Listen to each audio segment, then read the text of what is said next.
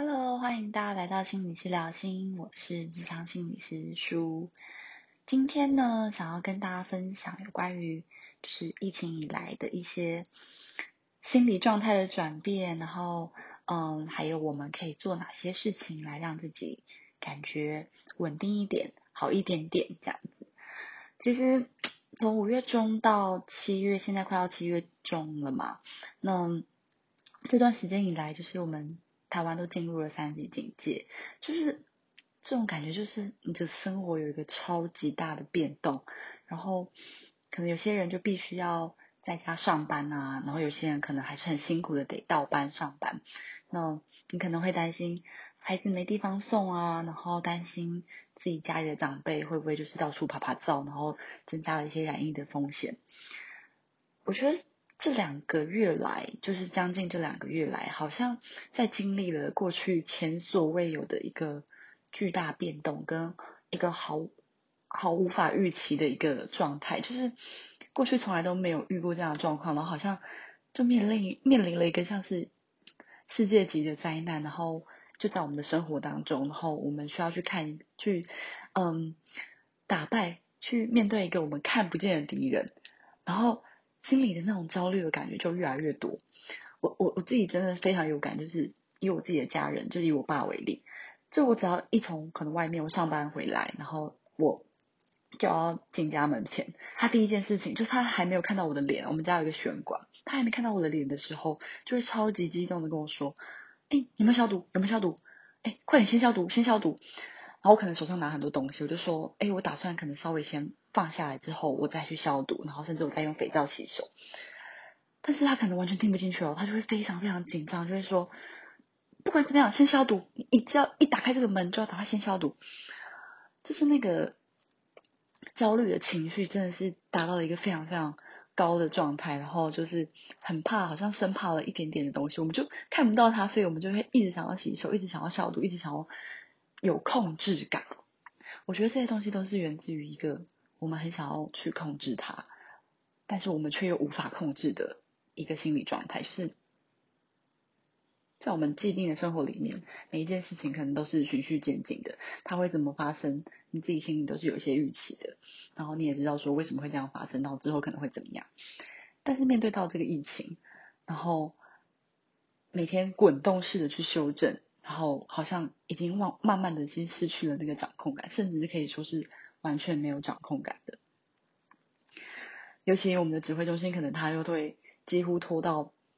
这个警戒期间的可能前几天、三四天前，然后你才会知道说，哎，未来两个礼拜可能会有什么变化。那过了这两个礼拜之后，又有可能会有什么新的变化，我们都完全是未知的。所以今天呢，是想要来跟大家分享一下，就是在这样子。疫情警戒的过程中，我们的心理真的是或多或少都会受到一些影响，然后可能会开始出现很多矛盾的情绪。啊，今天可能会想要来跟大家分享一下这样的状态，还有我们可以做些什么事情，让自己变得比较稳定一些，然后让我们的生活开始越来越有一些重心，这样子。好，那。首先，第一个想要跟大家分享的心理状态，其实前面刚刚讲了很多，就是我们的心情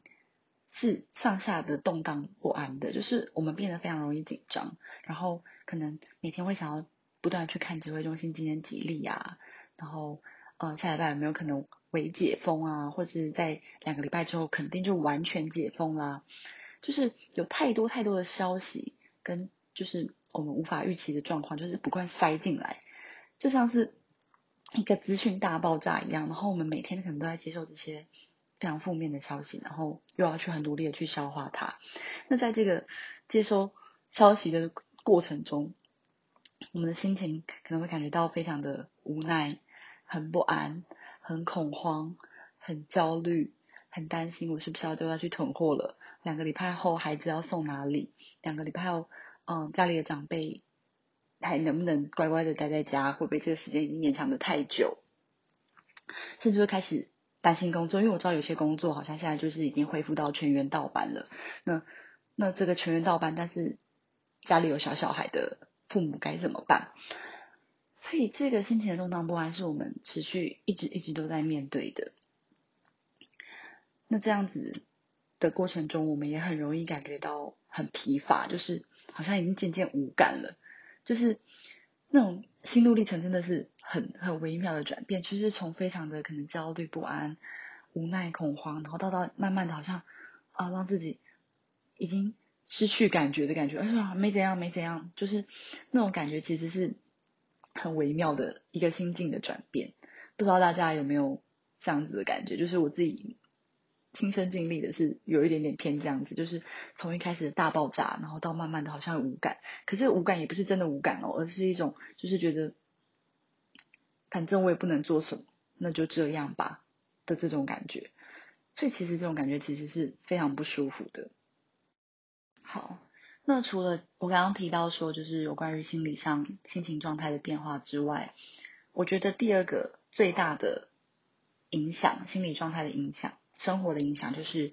会觉得生活越来越没有重心，就是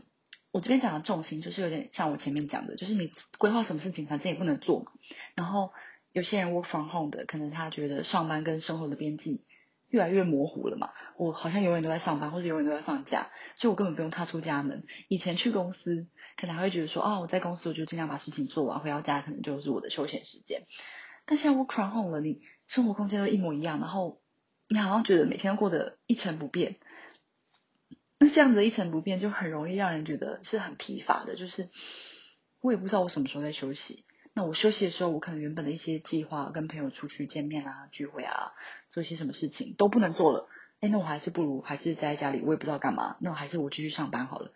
啊，继续上班的过程中，说我为什么要继续上班？我都在家里的，在家里明明就很爽啊。就是有些人可能就我真的天生喜欢宅在家，然后也可能会觉得。哎，自己的工作效率怎么变得越来越差？就是当工作这件事情跟生活这件事情已经紧密到你完全没办法把它切割的时候，你会觉得生活是更加的混乱的。就是就是你已经没有办法有一个很明确的目标，说我今天可能要完成什么事情，或给自己一个小小的犒赏。这件事情有点变得很难达到，就是你需要有意识的去做这件事情，才可能说啊，我今天 work from home，那我在家里要完成了。可能三件事情，然后三件工作项目，然后完成这三件工作项目之后，我可能在这三件之后，我要来好好的喝杯珍珠奶茶，好好的看一部电影。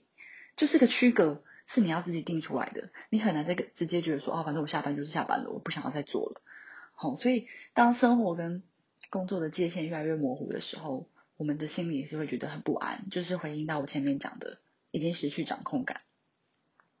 那今天的重点呢，其实也是想要跟大家分享。我自己在整个生活状态中，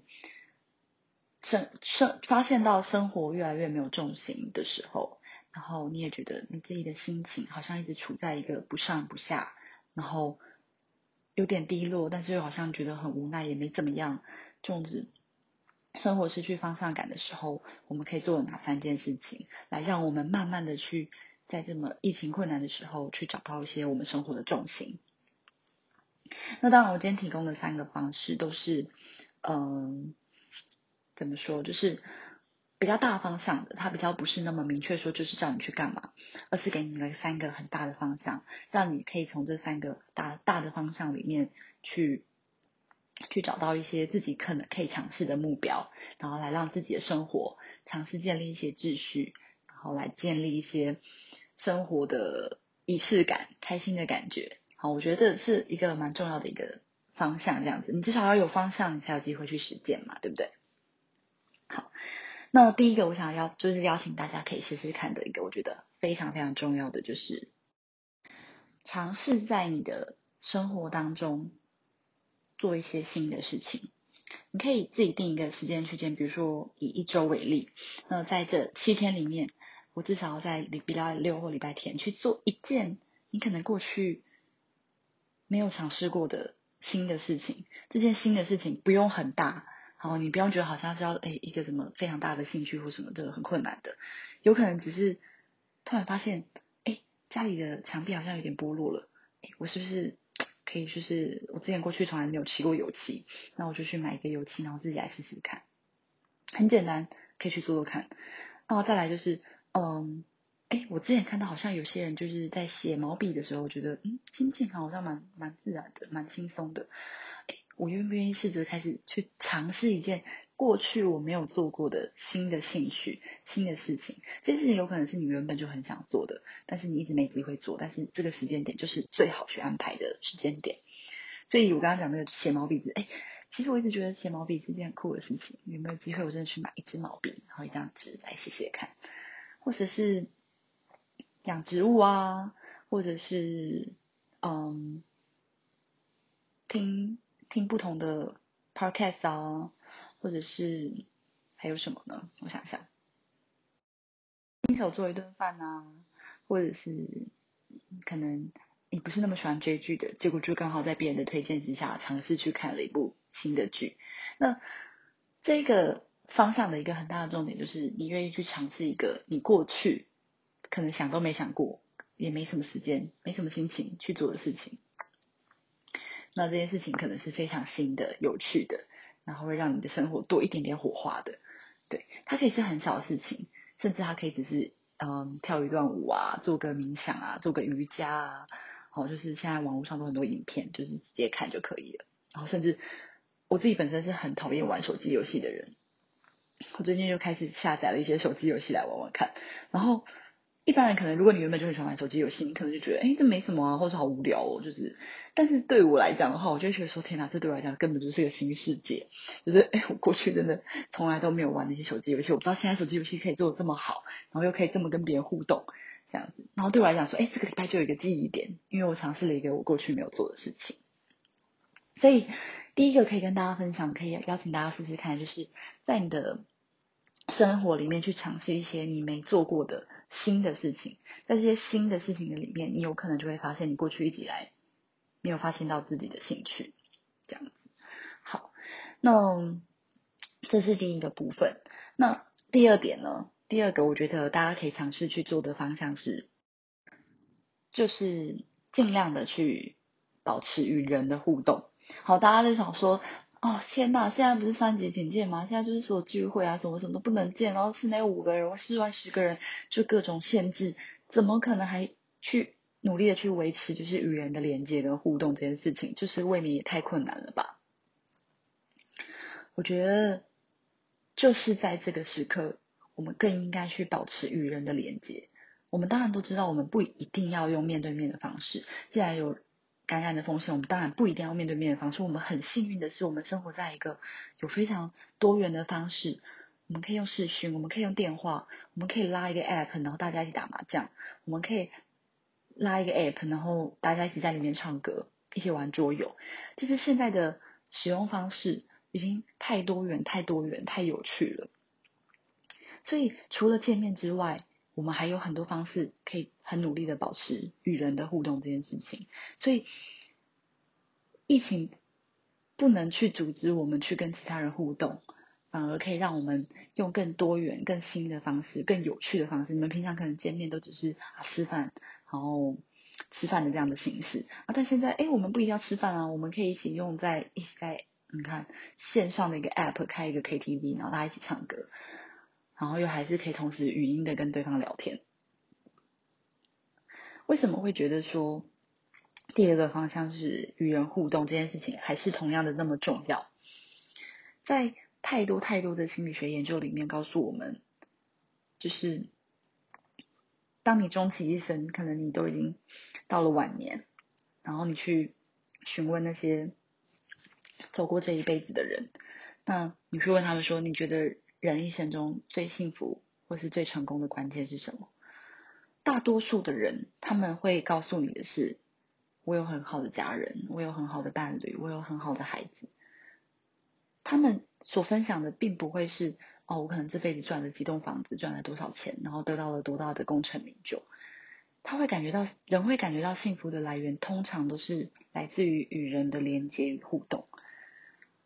我觉得这件事情。你可能会觉得是一个老生常谈，会觉得说，嗯，这个好像听起来也没怎么样，也不怎么样。可是其实是一个我们很容易忽略的一件事情，就是，毕竟在我们这个那么快速的社会里面，我们可能都在一个被推着前进，每天都要努力工作、努力赚钱的这样子的社会氛围之下，我们很容易忘记，就是除了工作以外更重要的事情是什么。所以今天想跟大家分享一件很重要的事情，就是真的有太多研究显示，人的幸福感来源是来自于跟其他人的互动，而不是那些我们认为的可能金钱或是物质上的享受。所以，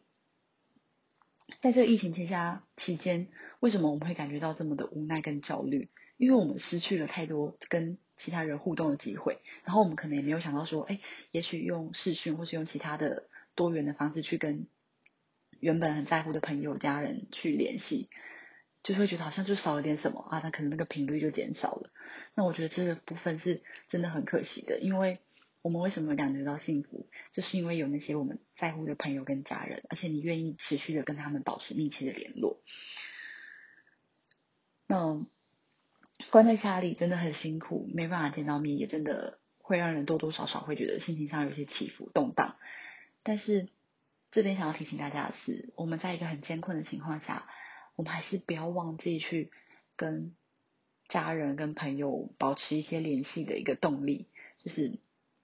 他有时候真的待在家里，你就会觉得哦，不想再社交了，就是社交这这件事情好累，或者是没有动力了，见不到面就算了，然后就觉得好像自己。越来越边缘，或者越来越活在自己的小圈圈里面，但是这件事情真的是很可惜的，也真的会让自己我们的心情变得比较容易处在一个比较低落的状态。OK，这边其实也很想跟大家分享一件事情，就是倾诉跟就是去诉说自己的心里的话，心里生生命中的一些发生的故事、想法等等的，就是说话分享这件事情是。人算是非常非常基本的需求，每个人都是希望被倾听的，每个人都是希望被关心的。那你愿意去跨出那一步去关心你的身边家人的朋友，他们相同的也会用同样的方式回应给你。那以我自己很喜欢录 podcast 为例，我有时候也觉得好像在录这个 podcast 的过程也在疗愈我自己，因为我就是用说的方式，虽然没办法得到很及时的回馈，但是至少我是用说的方式去分享，去跟大家说一些我心里的想法。那这个过程中，我本身也很开心，就是我是在这件事情中感觉到有成就感的，这也是与人互动的一种方式啊。对，好，那第三个呢？刚刚前面讲了两个大方向，第三个大方向想要跟大家分享的是，这件事情听起来可能又更更抽象了一点点，但是我觉得也是蛮重要的，就是努力的在你的生活中。有空，嗯，有贡献感，对，这个贡献感就是，我觉得很容易我们在生活里面会觉得啊，反正少了我也没关系，或者尤其疫情期间怎么办？就是这种生活里面就发现，哎，好像没有我也不会怎么样，哎，或者是哎，原来这么久不联络，好像也不会怎么样，就是那种觉得自己的存在价值感，就是好像多少都会回到一个生存议题的感觉，就是。就是啊，我为什么要活着啊？这么无聊，每天都待在家，然后都不知道自己要干嘛，生活没有重心，然后好像也没什么掌控感啊。那些疫情又不是我能控制的，每天的确诊数，我只能担心着我下一秒会不会被确诊，下一天、明天会不会死亡。就是这种心情，其实让我们是很混乱的，很混沌又混乱，就是很不舒服的。那要怎么从这样的状态中解套？我觉得一个很重要的关键就是。你要在生活里面找到一个贡献感，就是不管是以家庭为单位的贡献感，就是哎，你可以为家人做一点什么事情，让自己是很开心的。其实用一个非常俗话来讲的话，就是真的就是所谓的“施比受有福”，就是你当你是有能力提供给身边的人的时候，你真的会比接收到的那个还要更幸福，还要感觉到更快乐。所以，原来我这样做可以让大家很开心。那自己的成就感、自己的开心感，甚至是大过于那些接受的人。所以我觉得在这样子的混乱期间，这个大方向就是努力的在各个各个单位中，不管是你跟你的同事、你跟你的家人、你跟你的朋友，好，或者是各种跟你你很在乎的人、你的伴侣等等的，在这些关系当中，努力去成为那个有贡献的人，然后付出的人。好，就是你是愿意站出来去经营关系，然后去为这段关系做一点努力的人。好，我觉得这件事情，这个贡献感可以有有助于去帮助我们找回一些掌控感，因为你当你愿意主动去贡献了嘛，你就会觉得自己其实是很有价值的，很有意义的。那这个意义感其实就会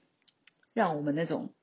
生存的虚无，就是啊，我们明天会不会死掉啊？或者是啊，台湾完蛋了啊？这种很比较悲观的负能量里面，稍微的站出来一点。所以大家可以发现，你知道为什么现在那么多，就是很多新闻都在报嘛，就是说，哎，哪个单位可能又呃提供了很多免费的便当给医护人员等等的，或者是啊哪里又捐助了什么，去一些有一些贡献。我觉得。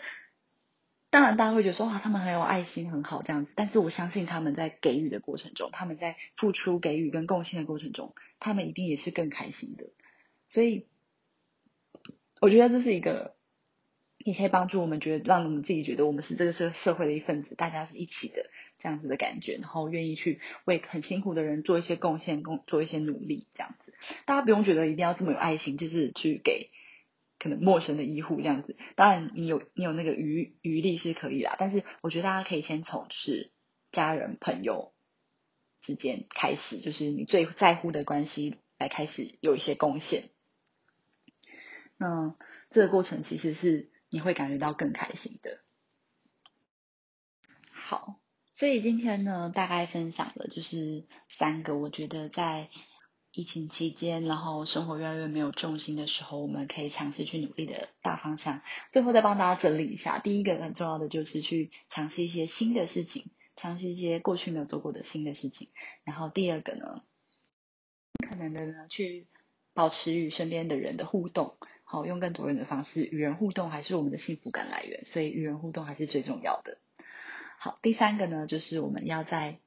能力所及的地方有所贡献。尽可能展现你的贡献感，让自己感觉是有价值、有意义的。好，那这三个方向就如同我前面说的，可能它不是这么的具体，告诉你去做什么，但是它会是一个你可以尝试去做的方向的话，让你的生活慢慢的找回我前面所说的最重要的一件事情——掌控感。好，因为。我们现在不能掌控的事情太多了，我们能掌控的只有我们的生活。那刚刚的那三件事情都是我们可以掌控的，那尽量在我们可以掌控的范围内，让自己